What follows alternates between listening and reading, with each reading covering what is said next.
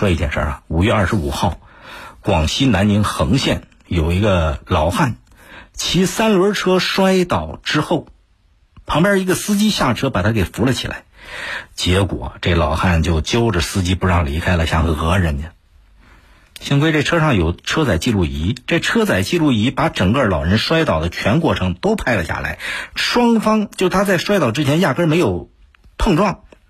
然后横县公安局相关人员告诉媒体记者，起因呢是老人有误会，双方已经和解了。有误会，这话说的有意思了。其实，通过那个汽车的行车记录仪拍下来的整个过程，一目了然。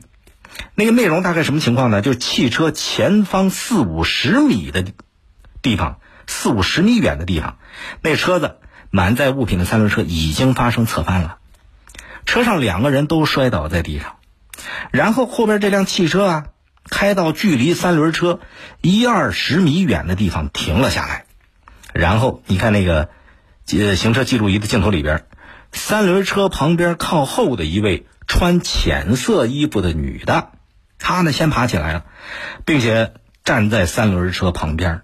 可是靠前的一个穿深色衣服的男的还坐在车上，还没起来呢。这个时候，另外一个男的从镜头后边走出来了，走向站立的骑行者，弯腰把那倒地的三轮车给扶了起来。然后，穿深色衣服的那个三轮车上的男子站了起来。穿深色衣服男的就是老汉，骑三轮车老汉。从镜头后边走出来的另一个男的呢，就是做好事去把人扶起来的司机，开车的司机，也就是他车上的行车记录仪，把这整个事儿的全过程给拍了下来，非常清晰，视频明明白白。只要是脑袋正常人。一眼看过去就知道这事儿的责任到底在谁了，没有疑问。当然，这个老汉啊和那个同车的那个女的，他们看不到，在现场还没看到这段视频。那误会是怎么产生的呢？不是老人有误会吗？误会打哪儿来的？如果三轮车侧翻的瞬间，汽车那个汽车正好打那儿过，老汉产生误会，情有可原。那一个摔懵了的人，他可能会有错觉，说汽车从旁边过去，他摔倒了。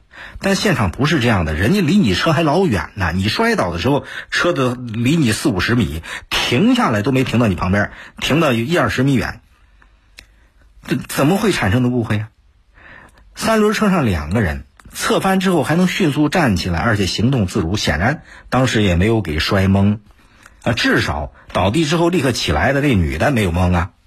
所以这事儿，你说他是误会吗？显然不是误会，这是有意的碰瓷儿，要去讹人家。现实生活当中啊，扶人反被讹的事儿发生过不少。有的人没法证明自己的清白，有的人虽然证明了自己的清白，但是耗费大量的时间精力。有的人气不过，提出民事诉讼，但最后往往也都是和解，息事宁人了。总体来看，你想想，对于讹人的人来讲啊。对这个买卖对他来讲太划算了，一本万利。一旦讹成了呢，哎，怎么都能赚点好处；讹不成，他没什么损失啊，反正和解呗。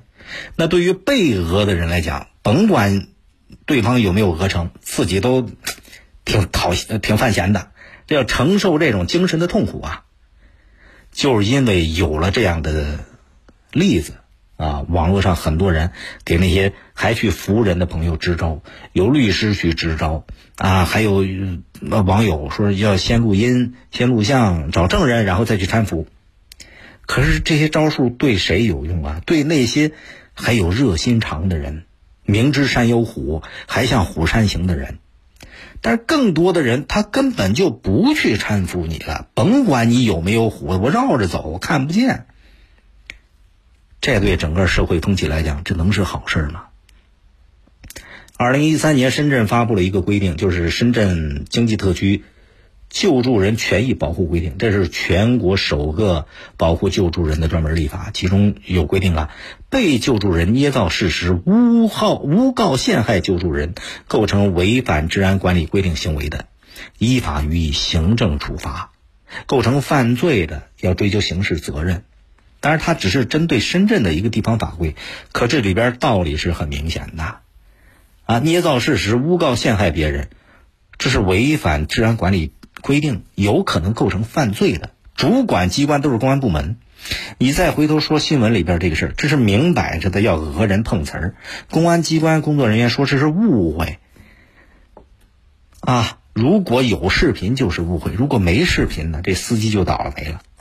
那你说这整个社会的正义怎么样维护啊？好心人的这种善心，他怎么样能得到呵护呢？所以很多时候啊，执法部门不能和稀泥，就是这种和稀泥的态度。才让类似这种事情屡禁不止啊！他讹人的人不要付出代价，他下次还得接着讹。更多内容请下载荔枝新闻和我苏客户端，也可以关注江苏新闻广播的官方微博、微信。更多广播节目、优选音视频和大蓝鲸商城，请登录大蓝鲸 APP。大林评论在大蓝鲸上推出了音频产品，每天更新，欢迎您搜索订阅收听。再会。